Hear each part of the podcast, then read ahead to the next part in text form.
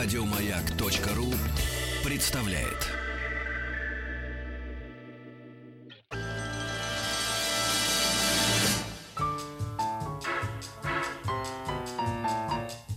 Научно-популярный радиожурнал. Кафедра. Дорогие друзья, э, та самая часть научно-популярного журнала «Кафедра» представляется вашему вниманию, которая посвящена историю, истории XIX века Российской империи. Изобретение велосипеда и наполеоновские войны. Рождение импрессионизма и появление фотографии. Восстание декабристов и манифест коммунистической партии. Все это Великий Девятнадцатый. Дорогие друзья, для меня большое удовольствие и большая честь представить нашего сегодняшнего гостя, э, Олега Рудольфовича Аэропетова, кандидата исторических наук, доцента э, Московского государственного университета. Большая честь, потому что я Олега Рудольфовича очень уважаю как ученого и долгие годы слежу э, за исследованиями. А большое удовольствие, потому что с Олегом Айропетовым мы знакомы с 1987 года. Добрый день. Добрый день, Игорь. Я надеюсь, можно просто, да, без... Да. Не по отчеству. Не, ну я, конечно, когда честь, по это Олег Рудольфович. По студенческой да, привычке. Олег, мы сегодня решили поговорить про Александра Третьего, но прежде чем э, про царствование Александра Третьего, наймите просто какие-то вот главные точки, заинтересовать наших радиослушателей э, этим периодом истории Российской империи. Но для начала я задам традиционный вопрос, который задаю всем гостям программы э, «Великий девятнадцатый». В общем, все соглашаются, что XIX век начался с воцарения, со смерти трагической смерти Павла, воцарения Александра I. Вот для тебя, как историк, когда XIX век закончился? Ну, это совершенно очевидно, это длинный век. Я бы даже сказал, что это век, который начался Великой Французской революцией, а закончился, угу. э, ну, закончился с первыми выстрелами Первой мировой войны. Ну, вот как бы концепция длинного XIX угу, века, угу. 1789-1914, это такие немножко условные, конечно. У нас, угу. наверное, это 1801. Да, да, Есть условность. Он к нам пришел чуть-чуть попозже. Но конец это Но конец это 14 17 год. Но, ну, скорее да. всего, 14 Потому что эта война, она очень быстро всех, все эти древние поверья, так сказать, э, упругие шелка, угу. она упругие снесла, шелка снесла. Снесла просто вот за несколько месяцев. Вот. Так что вот так. Наступил короткий 20 век. Очень, очень короткий, очень. плотный, короткий 20 да. который тоже много чего снешь. Ну, обращаемся да. к 19 Мы сейчас даже не 81 год, а, наверное, заглянем раньше. Вот вопрос такой, наверное, очень ученический. Вот на твой взгляд, царствование Александра, э, насколько на царствование Александра Третьего – отразилось то, что не готовили его к престолу. Мы сейчас дойдем до обстоятельств воцарения его. Ну, действительно, даже из школьного курса известно, что к престолу его не готовили, и трагическая смерть наследника Николая Александровича сделала его цесаревичем. Ну, Игорь, здесь необходимо э, небольшое уточнение, да, что его не готовили к престолу ну, скажем так, с, с самого рождения. Ну да, я это имел Его начали готовить престолу с 20-летия, угу. когда умер Николай э, Александрович, его старший брат. Немножко поздновато, конечно, но Александр III был фигурой очень противоречивой, неоднозначной. И мне кажется, мне представляется, что, э, ну, думаю, что это не столь большое значение не сыграло, имело. Да. да. И Вообще человеку свойственно меняться, и Александр III, будучи наследником цесаревичем, мы четко видим какие-то у него одни преференции, одни взгляды, так сказать. Потом сильное испытание, русско-турецкая война, конечно, колоссальный удар для него. Это народовольческий террор и гибель отца. И совершенно другое мы видим, так сказать, э, то, что как он, ну, я не, не сказал бы мечется, как он выбирает долго, осторожно выбирает поворот к своей собственной политике, что свидетельствует скорее об уме а и о том, что вот эта вот подготовка, она была не, не прошла бесследной. Я думаю, что глубоко неверно, э, скажем, говорить, скажем, как у нас часто иногда говорят, угу. о повороте реакции к реакции там Александра I в 81 году сразу же. Вот первые полтора-два, может быть, три года его правления это были годы поиска, поиска собственного пути во внутренней политике, это безусловно.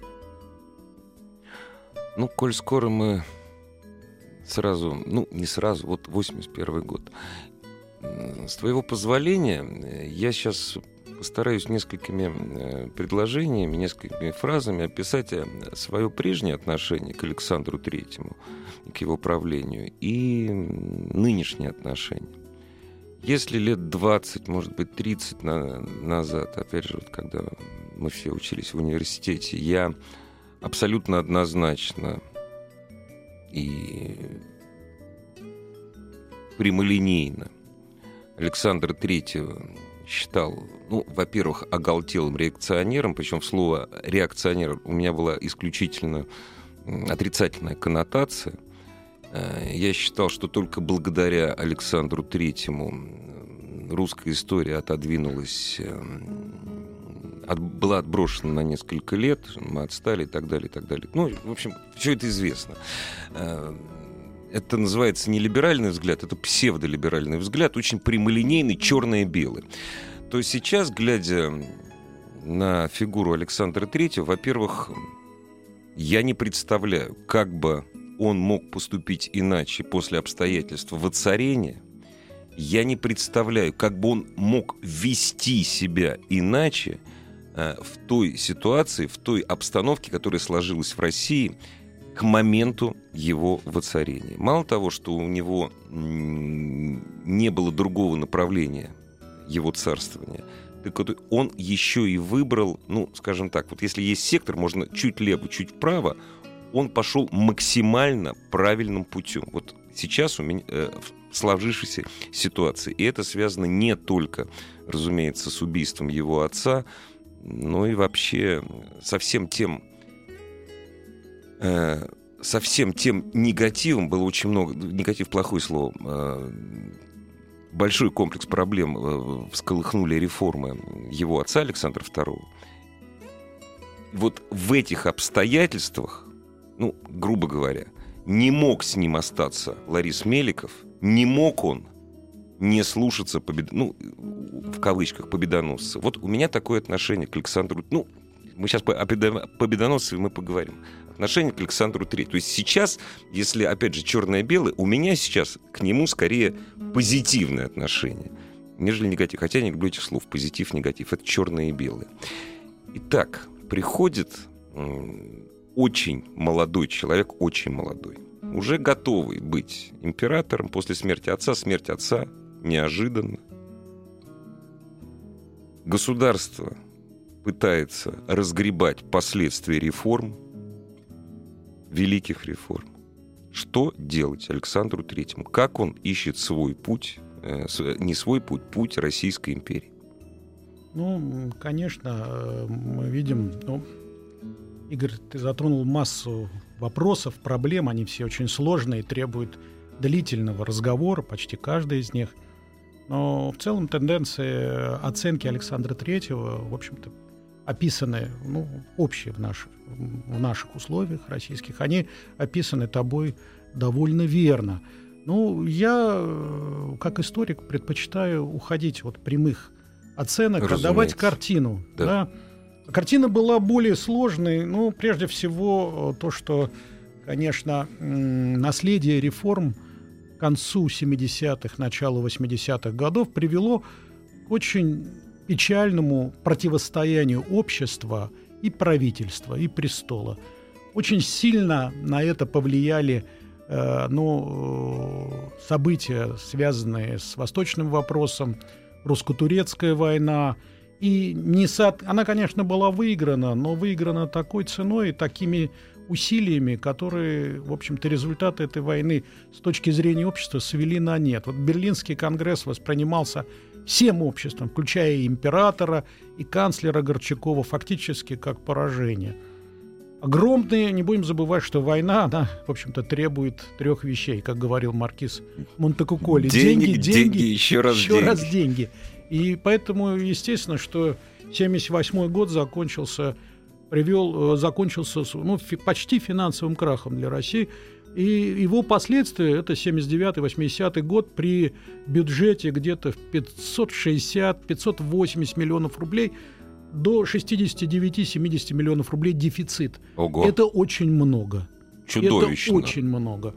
Э, тяжелейшее положение аграрного вопроса – это примерно одна седьмая крестьян остается еще в оброчном положении. Э, ну, существует ряд ну, объективно нерешенных проблем. И вот я бы я сказал, прошу, вот... все вместе они приводят к этому недовольству. Вот можно мы здесь поставим маленькую точечку, маленькую, прервемся на 30 секунд, ряд неразрешенных, неразрешимых на этот момент проблем.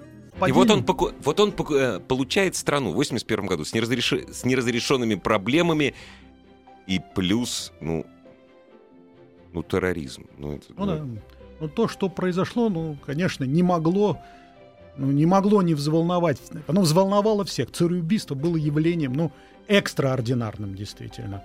Ну, и давай скажем так. Такое это, открытое это открытое, открытое. Потому что цирк. все, что было до этого, да. это секрет Полишинеля, это вроде как Тем не менее, там официально скончался да, апоплексическим да, ударом, да, что называется. Да, да. А это, да, это да, вот убийство да. помазанника. И, э, конечно, вот если первые э, акты Александра Третьего – это циркуляр Министерства иностранных дел, говорящий о том, что это программа императора, что будет продолжаться политика его отца, и что император намерен хранить мир и сосредотачиваться на проблемах внутренней политики. Вызвало массовый положительный отклик в этом потрясенном обществе. Но каким будет это сосредоточение на проблемах внутренней политики, толком еще сказать никто не мог. Далее э, был э, первый манифест, который э, император говорил о готовности э, следовать наследию отца. И, скажем, негативных оценок реформ там пока что не было. И надо сказать, что прогрессивная часть общества, как она тогда себя называла, uh-huh, uh-huh. то есть сторонники реформ, они надеялись на то, что э, курс Александра II будет продолжен. Насколько курс Александра II был последовательный, другой вопрос. Это другой, что он да. постоянно да. метался да. из одной стороны в другую, что и привело к этому тупику. Да.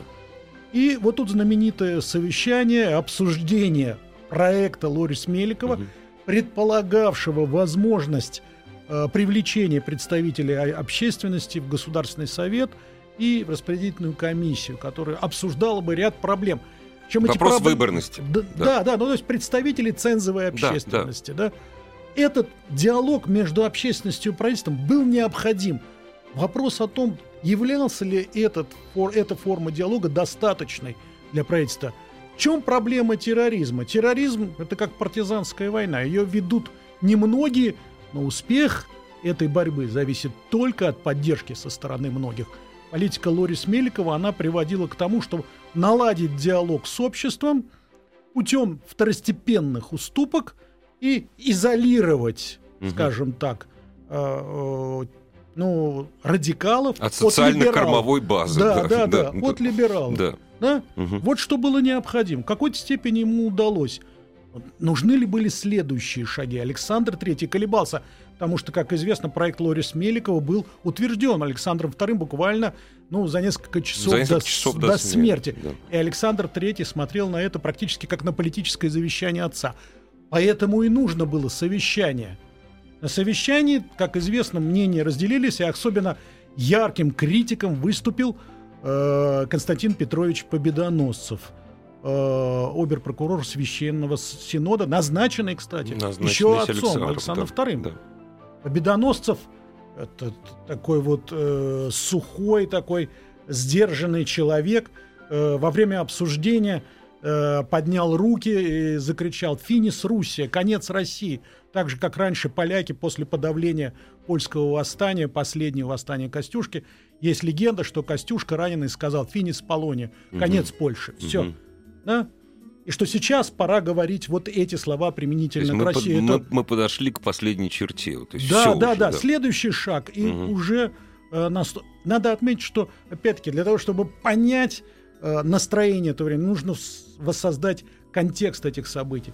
Цареубийство. Постоянно ходят слухи о новых заговорах, о новых э, попытках покушения. Э, не будем скрывать, что часть окружения императора очень этому довольна, понимаете?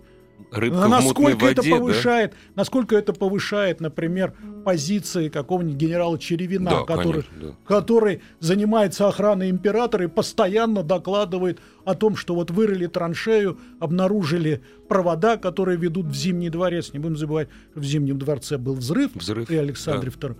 Это все, конечно, все это питательная база для таких настроений. В результате появляется манифест о незыблемости самодержавия, который тоже 81 год нельзя говорить, что это поворотный пункт, что манифест вышел, но там положительная оценка предыдущего периода реформ. Александр III еще не совершает разрыва.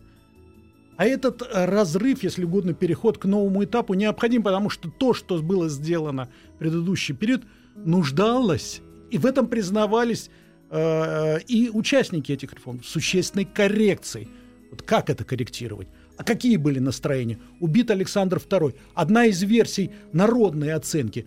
Царя-освободителя убили Бари, значит, сейчас опять ведут крепостное право.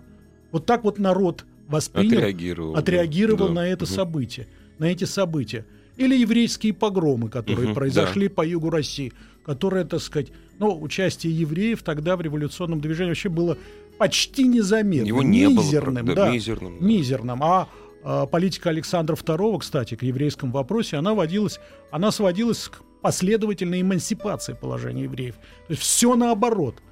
То есть реаль-политик и общественное сознание – это угу. разные вещи. Они зачастую почти диаметрально противоположны. И вот выходит манифест о незыблемости самодержавия, который написал и инициировал Победоносцев, вот который должен был языка. успокоить. Это людей. его авторство. Безусловно. Это не просто его авторство, его, его идея. детище вообще. Его детище. Да. Причем Победоносов – это фигура, как бы, которая полностью принадлежит на тот этап, на том этапе к предыдущему периоду. Это один из крупнейших деятелей либеральных реформ Александра II. Совершенно Причем самой да. э, либеральной часть этих реформ – это э, судебные реформы. Это цивилист, который написал учебник, на котором учатся русские студенты-юристы. И будут продолжать и будут учиться. продолжать учить, конечно. Все эти Поливаки, да, да, Керенские, да, так сказать, да. Трубецкие, наш цвет адвокатуры, он будет воспитываться на этом учебнике. Да? Но, снова говорю, есть латинская поговорка, так сказать, что ошибаться есть человеческое, я бы сказал, что немножко не изменил бы, что и меняться есть человеческое. Мутантур гуманум эст. И э, Победоносцев тоже менялся. И к этому периоду он пришел уже с другими взглядами, переоценив то, что было сделано в какой-то степени им самим. И результат этой переоценки – это не только, вот, скажем, злая воля этих людей, а то, как, э, к чему привели хорошие пожелания, хорошие взгляды, хорошие, может быть, концепции куда, на практике. Куда мы вымостили дорогу да. своими реформами. Да, да. да.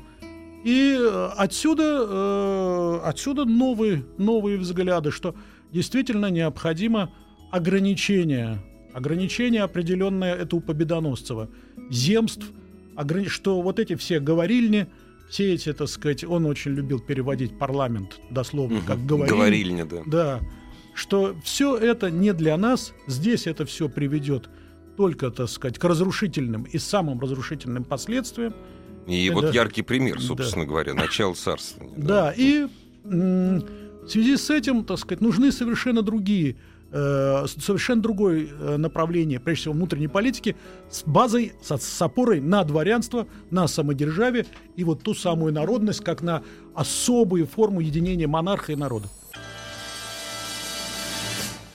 Кафедра. Изобретение велосипеда и наполеоновские войны – рождение импрессионизма и появление фотографии. Восстание декабристов и манифест коммунистической партии. Все это Великий Девятнадцатый. Царствование Александра Третьего Тема нашей сегодняшней беседы с Олегом Аэропетом, кандидатом исторических наук, доцентом Московского государственного университета. Насколько последователен был Александр III в притворении, ну, скажем так, прокладывании пути России, как он его видел? Сколько вот на протяжении всего царствования, не самое длительное, 81-95. Да. Ну, последовательности курса можно говорить приблизительно с 82 с 83 с 82 3 угу. С чем это связано? Ну, сначала, так сказать, мы говорим о том, что был провален проект Лорис Меликова, но буквально через несколько дней министром внутренних дел назначается Игнатьев, который ну, создает идею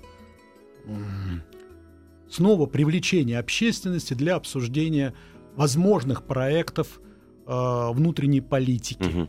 И в конечном итоге Игнатьев приходит к идее созыва э, Земского собора в 83 году. Что это такое?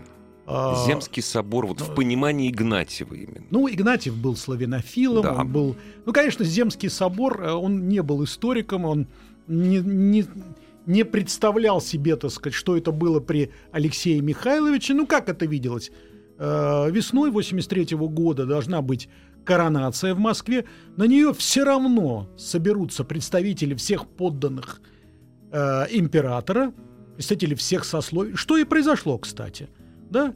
Ну и вот э, Игнатьев хотел придать этому какой-то организационный характер и там показать, э, показать как бы такое вот единение правительства и народа для того, чтобы правительство ну, огласило программу своих реформ и народ сказал бы «да». Ну, подобного рода организация другой формы общения не предполагает. Там никакого обсуждения, конечно. То есть даже не, не совещания, ничего. Нет, это просто вот посмотрите друг на друга. Вот да. мы, точнее, не же посмотрите, народ, посмотри. А. Вот. Ну, народ и да. так посмотрел, да, в общем-то, вот знаменитая картина, э, кстати, Э, Репина о той встрече императора Александра Третьего со старостами да, да, со старостами. Да, что забудьте, ничего не будет. Примерно да. так. О каких-то слухах, изменений ничего не будет. Так вот, когда узнал об этом Победоносцев, реакция его была очень жесткой и острой, быстрой.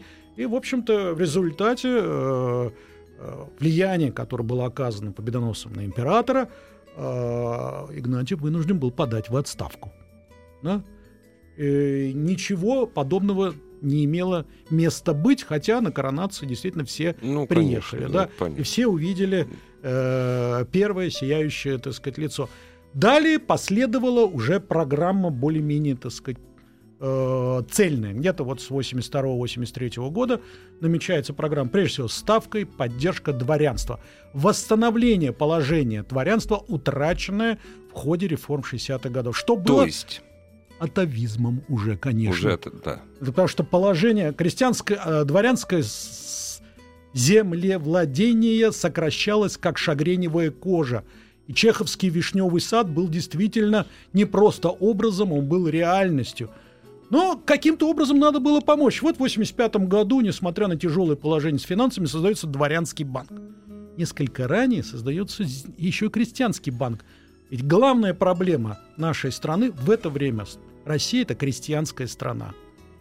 И центр проблемы обеспеч... решения, которое обеспечивает успех любой внутренней политики, это успех аграрной политики. Земля.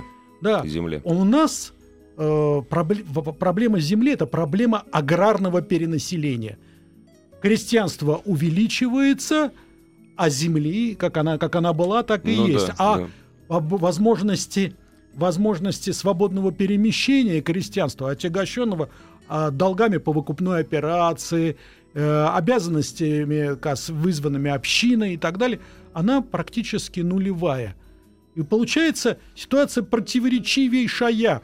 Огромная страна с огромными незаселенными земельными пространствами, а в центре значительная часть населения испытывает земельный голод. Да? Как это можно решить? А вот создается крестьянский банк, по мнению министра э, финансов Бунге Николая Христиановича, кстати, либерального человека. Вполне, да. Да. Э, он должен выступать посредником между разоряющимися помещиками и крестьянами и помогать в- Выкупу, выкупу. выкупу. Ну, в результате, да, были подобные попытки. В результате, ну, крестьянское землевладение, благодаря крестьянскому банку, увеличилось примерно на 0,12 э, в год. Немного, прям Да, сказать. мягко говоря, да. немного. А в том числе почему? А потому что в среднем помощь дворянскому банку, она э, по- последовательно превосходила помощь по крестьянскому банку в 5-7 раз. В результате дворянам это не помогло, а крестьянство, крестьянский вопрос, он каким был и Таким и таким и остался. остался. И результат – это колоссальная катастрофа э, последних лет правления Александра Третьего, голод Гол- обнищание, 91-93 голод, года. да, да. А, министр, преемник э, Бунге э, Иван Вышнеградский, он к этому времени проводил политику, скажем так, про, политику, о, м, ну, скажем так, э, финансовая экономия, это еще Бунге, но и э, как можно больше вывозить сельскохозяйственной продукции. Сам Вышнеградский э, как-то пошутил, не доедим, но вывезем. А смысл? Смысл очень простой. Э, баланс торговли должен быть положительным. Он Положительным, должен ага. поз- позволять э, обеспечить нам собрать незначительные активы и перейти к э, монометаллической системе, к Мгм. золотому, К золотому рублю. стандарту, да. Мгм. Это, кстати, сделал Вышнеградский, Да. а не Витте. Это его Да, зас... Нет, это заслуга его заслуга. Вышнеградского. Но, Но что пос- пришло? последствия Защ- это голод. Да, последствия голод.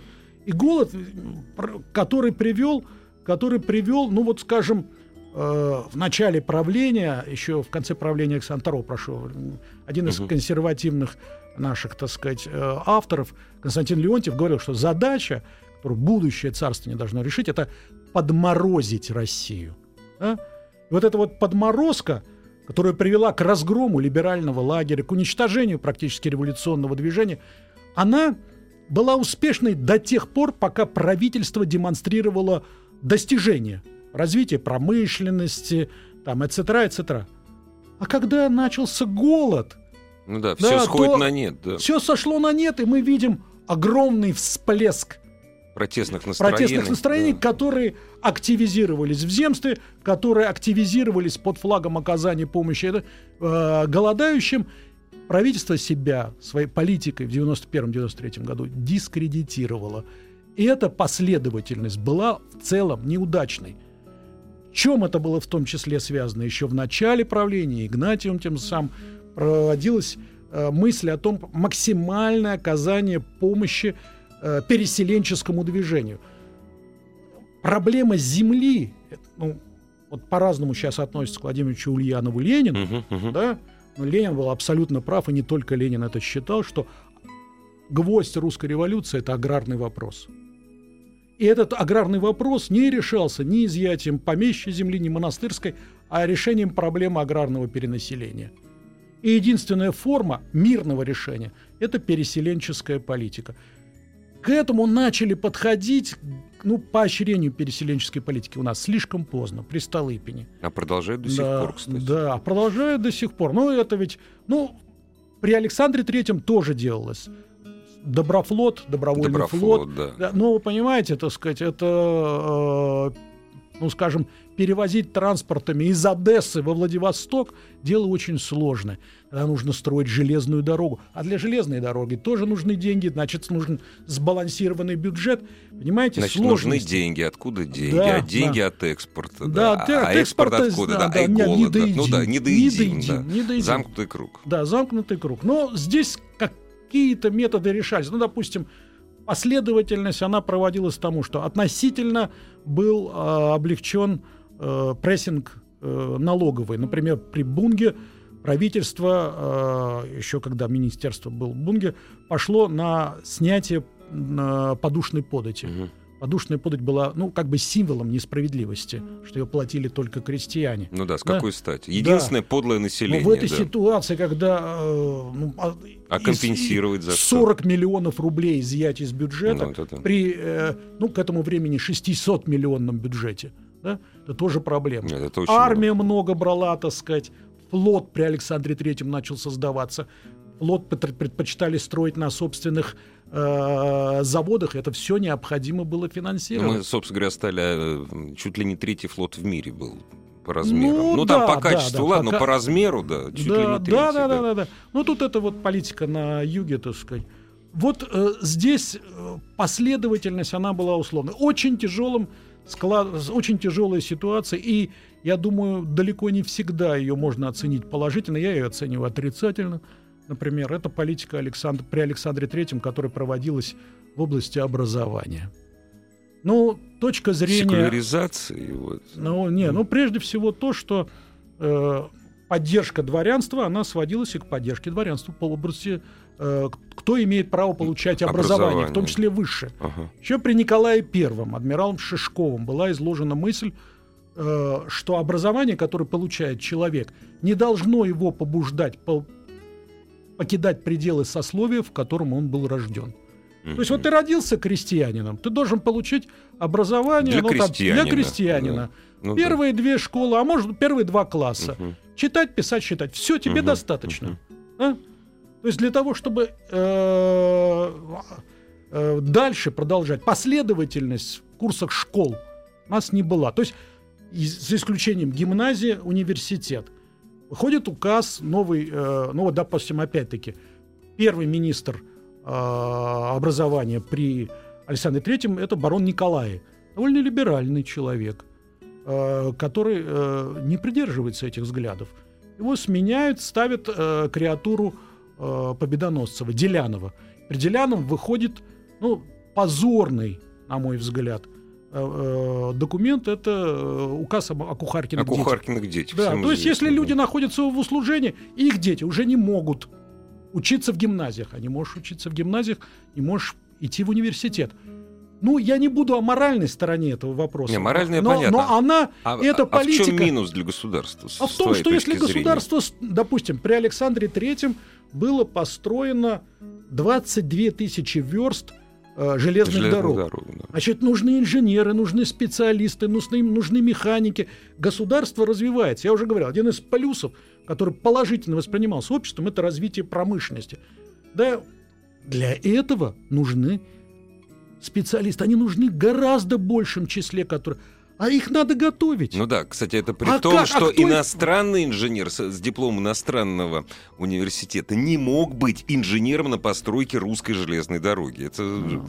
запрещено было, да. То да. есть нужно было готовить Значит, своих специалистов. своих надо готовить. А откуда их взять? А откуда столько, взять? Значит, да. опять-таки, необходимо развитие системы здравоохранения. Ну, я знаю, что сейчас вот как бы существует и другая точка зрения. Ну, зачем людей лечить?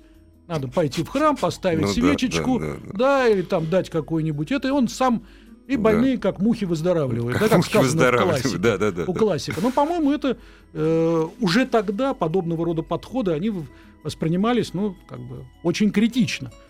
У нас огромная страна. У нас, извините меня, женщины рожают без помощи акушер. Да? Значит, необходимо принести э, в целый страты социальные, медицинское обслуживание. А кто это может сделать? Да?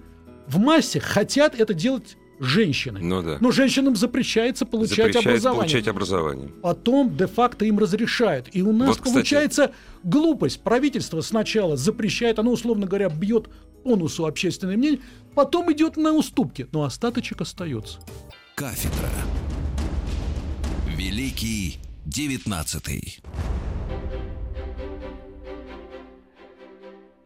Олег Айропетов, кандидат исторических наук, доцент, Москов... доцент извините, Московского государственного университета имени Ломоносова у нас сегодня в гостях. Говорим о правлении Александра Третьего.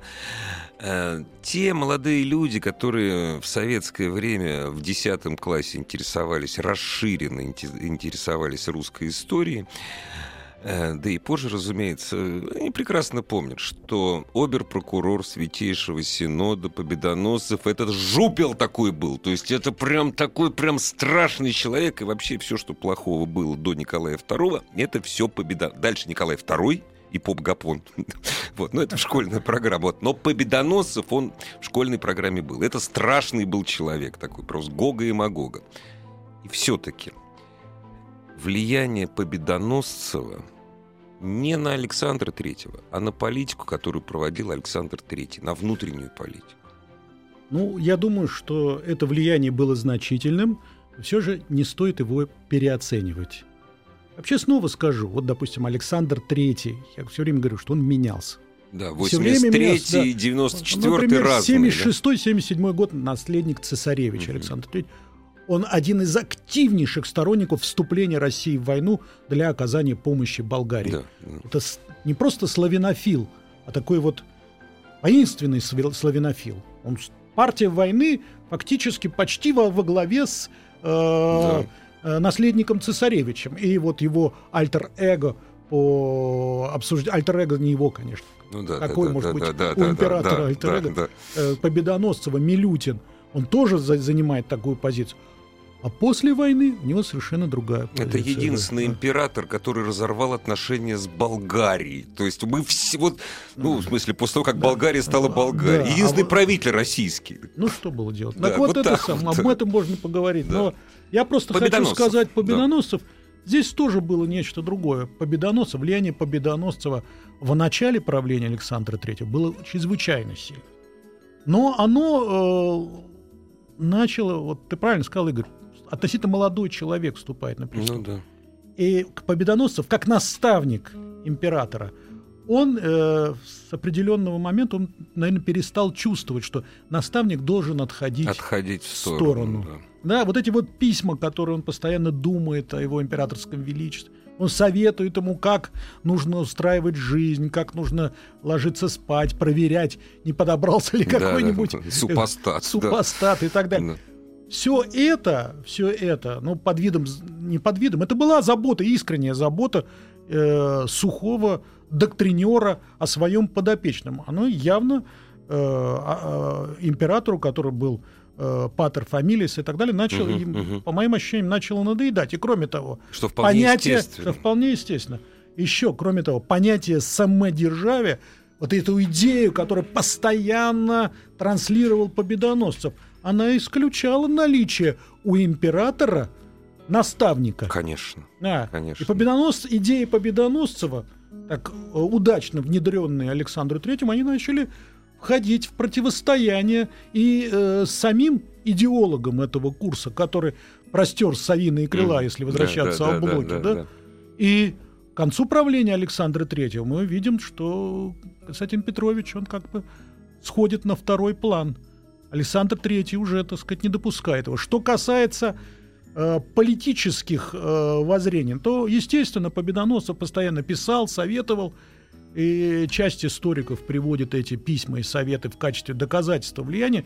Но доказательством влияет, не является, на мой взгляд, конечно, не сам факт совета, а факт того, принят этот Принят совет он или нет. нет, конечно. Да, что далеко не всегда было. Да? Ну и потом некоторые советы, они были э, достаточно очевидными. Э, ну, там вот, допустим, э, ну, допустим, Победоносцев был сторонником, ну, скажем, критического подхода. Он очень критически относился к азейскому дворянству немецкому. Когда говорили о том, что оно лояльно, да, он говорил, что ну вот это они сегодня лояльны, а какими они будут завтра. Э, И он был э, сторонником, так сказать, ну, скажем, укрепления единства страны. Но опять-таки, если... А идея, во- во- вот я прошу прощения, у нас очень мало времени остается. Мгм. Вообще, вот идея так называемой русификации, я бы все-таки подчеркнул, так называемой, так называемой русификации окраин империи. Это у кого она родилась? И вот это Ну, Победоносцев, давайте- это Александр, это Игорь, оба. ну, давай- Вот ну, это Победоносцев, конечно, в первую очередь. Ну, давай правильно понимать, о чем идет речь. Ну, если я раньше... поэтому и сказал так называемой. Да, если раньше, ну, в какой-то степени она была русификацией, безусловно, но она была неизбежной. Ну, допустим, империя многонациональная, да? Какой должен быть язык Да нет, государственный? самое- да? разумеется. Вот самый да. простой вопрос. Как, на каком языке должно быть судопроизводство? Поэтому- Делопроизводство в суде.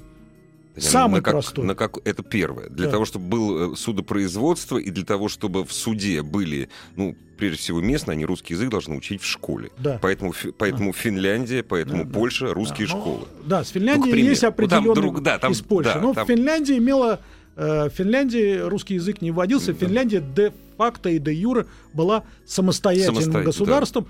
Но, с другой стороны, рост, э, даже э, это Леруа Балье писал, так сказать, что если Финляндия так быстро развивалась благодаря тому, что она не тратила на оборону, рано или поздно она должна была что-то за это заплатить, Да. за свой прогресс. Да, да, Да? да.